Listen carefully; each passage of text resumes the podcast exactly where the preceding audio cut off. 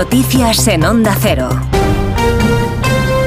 Hola, buenas noches. Un grupo de espeleólogos se encuentran a esta hora atrapados en la cueva de la Ballina, en Arredondo, por la crecida del río interior de la cavidad. En principio, todos se encuentran en buen estado, se mantiene la comunicación con ellos y se les ha podido acercar material. La expedición está compuesta por siete personas. Tres de ellos salieron esta mañana sin problemas de la cueva, pero al ver que los otros cuatro no salían, ante la crecida del río, dieron la voz de alarma a los servicios de emergencia del 112. El campamento base del operativo de emergencias se ha montado en el Polideportivo de Arredondo. Allí hay efectivos del 112, de Guardia Civil y de Protección Civil. Y es que el temporal de nieve que ha afectado al norte peninsular nos deja además a esta hora 57 vías afectadas, 57 carreteras todas de la red secundaria. La Dirección General de Tráfico nos acaba de informar que cuatro personas han fallecido y doce han resultado heridas en tres accidentes mortales de tráfico registrado desde las 3 de la tarde del viernes y hasta las 8 de esta noche.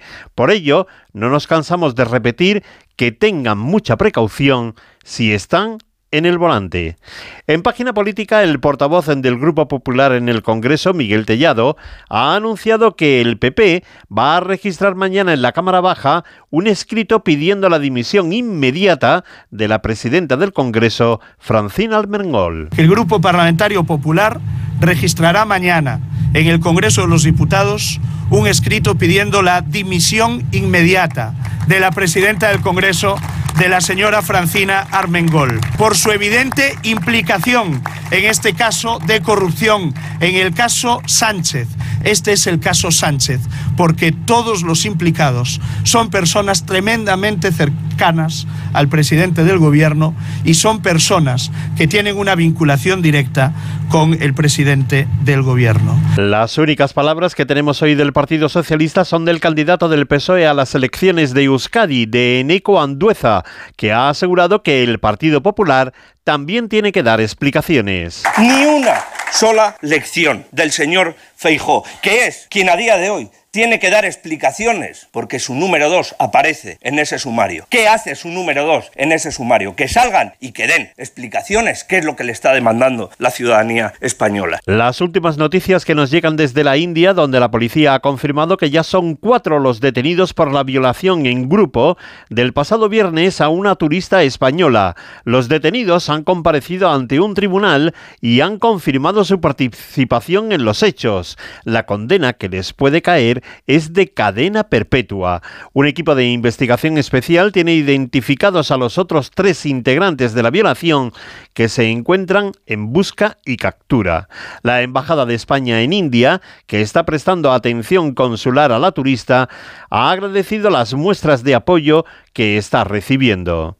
Cambiamos de asunto. El Papa Francisco se ha asomado a la ventana de su estudio privado en el Palacio Apostólico del Vaticano para rezar el Ángelus y ha pedido que se aceleren las negociaciones para un cese del fuego inmediato entre Israel y Hamas en la franja de Gaza. Basta, por favor. Basta, basta, por favor. Fermatevi. Deténganse. El coraje de continuar los negociados en Gaza y en toda la región para que, para que sean liberados todos los rehenes y lleguen a sus familias y para que la población pueda tener acceso seguro a todos los bienes humanitarios.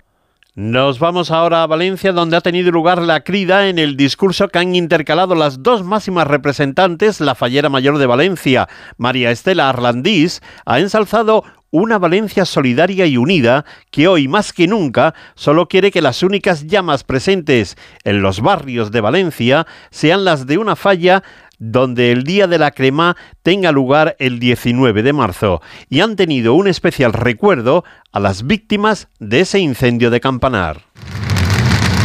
La